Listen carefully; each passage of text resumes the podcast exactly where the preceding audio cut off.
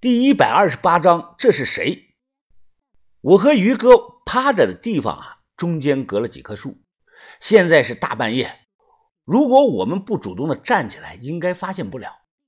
火上烧的那个青铜锅开锅了。唐贵的媳妇一脸的兴奋，她用棍子搅拌了两下，又找来一块木头板子当锅盖盖上了。盖上以后啊。唐贵的媳妇就蹲在一旁，眼巴巴地看着青铜锅，好像放学回家的那个小孩啊，在焦急地等待着锅里的泡面煮开。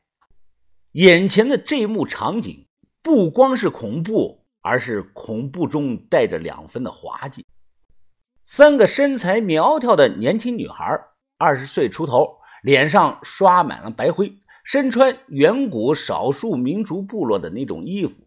他们眼神恐惧，双手掐腰，同时踢腿蹬腿，又同时收腿转头，围着火炉跳舞转圈看着他们啊，自伤蛇嘴里露出了一丝诡异的微笑。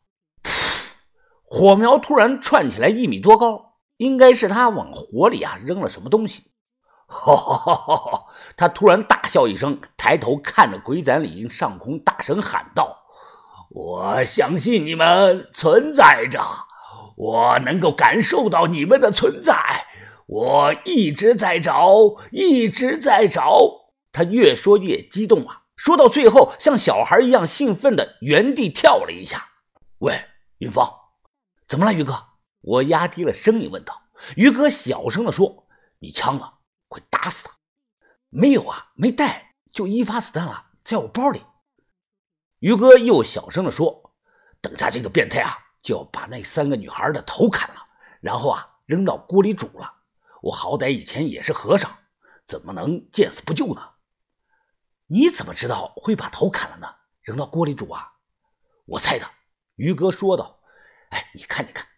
只听见不远处传来一声尖叫，三个女孩还在被逼着跳舞。唐贵的媳妇啊，从火堆里抽出来一根柴火。拿柴火往他们身上捅，吓唬他们。云峰，你觉得这个自伤蛇比龙猴子怎么样啊？这我不清楚啊，好像好像没见过他动手。不过回忆起之前种种，我小声的推测的说道：“他可能不是靠武力，和把头一样，是靠脑子的。”哦，哎，于哥，你干什么呀？于哥侧转过来身子。用松紧带将自己的裤腿扎紧，随后小声说道：“我把裤腿扎紧，蛇就钻不到我的裤裆。狗崽子，我去弄它。”于哥正准备冲出去，我忽然听到了一阵狗叫声，汪汪汪汪汪汪！一条毛发黄亮的大黄狗从彩钢瓦入口那里跑了进来，一边跑还一边的大声的狂吠：“来了！”自伤蛇猛地回头看去。谁来了？我也扭头朝周围看，除了跑过来的大黄狗，远处一片黑暗，看不到有什么人影。于哥的耳朵动了动，不对，是有脚步声。在自伤蛇面前二十米，那条大黄狗蹲了下来，哈哧哈哧的喘着气。过去了一分钟或者两分钟，我看到入口那里亮起了一抹的紫光，或者说是蓝光。反正啊，不是正常的手电的光亮。这抹紫光逐渐的靠近，原来啊是一个个头不高的人，手里拿着紫光灯。这种紫光灯啊也叫蝎子灯，常见于北方地区，在南方不多见。是人用来抓蝎子的。晚上掀开石头啊，用紫光灯一照，蝎子看起来啊是白颜色的，而且罩住后啊，蝎子不会跑。拿蝎子灯的这个人呐，脸上戴了张美猴王廉价的塑料面具，看不到长相。他就那么提着灯，一步一步走来，最终和大黄狗并排着站在了一起。看到来人，那三个女孩也不跳舞了。唐贵的媳妇啊，趴在地上顶礼膜拜。自伤蛇弯腰恭敬地说道：“呃，您来了，东西呢？”戴面具的这个人声音沙哑，开口说道：“小琴，大骨早已损坏遗失。你二十七岁那年，我把无丑交给你，不是让你这么玩的。”自伤蛇抬起头，看着这个人，认真的说道：“呃，所谓射火无丑，只是一个称呼，一个代号，一个载体。咱们没有了，随时还可以再见。但请您相信我，我早年呀，受尽苦难，被人放蛇咬，拿鞭子打。记得那个时候啊，在七四九蛇屋受刑，那些成千上万条蛇告诉过我，能扒扒神一定存在着。”青铜器上的蛇形铭文啊，是真的。安阳殷墟七号坑那件出土的文物就是铁证。而且，话到这儿，自伤蛇停顿了一下，兴奋地说道：“如果不存在，前朝那几个大道士就不会前赴后继，因为那些道士们在害怕。您说呢？”呃，戴塑料面具的这个人呢，叹了一声气，沙哑的说道。小青，商人信鬼祭神，可现在是二十一世纪，哪还有什么鬼呀？哪还有什么神？自伤蛇听后讶异的说道：“啊，我以为您会信我，会理解我。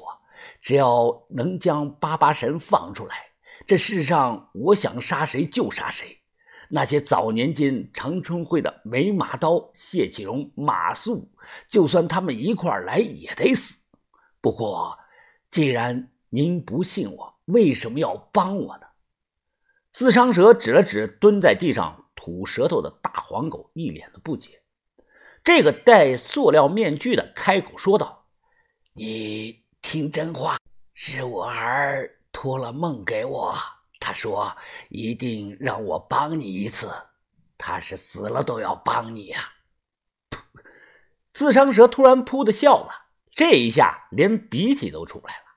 他忙擦了擦鼻涕，笑着说：“哈哈，对不起，对不起，您儿子，您儿子他妈就是个废物。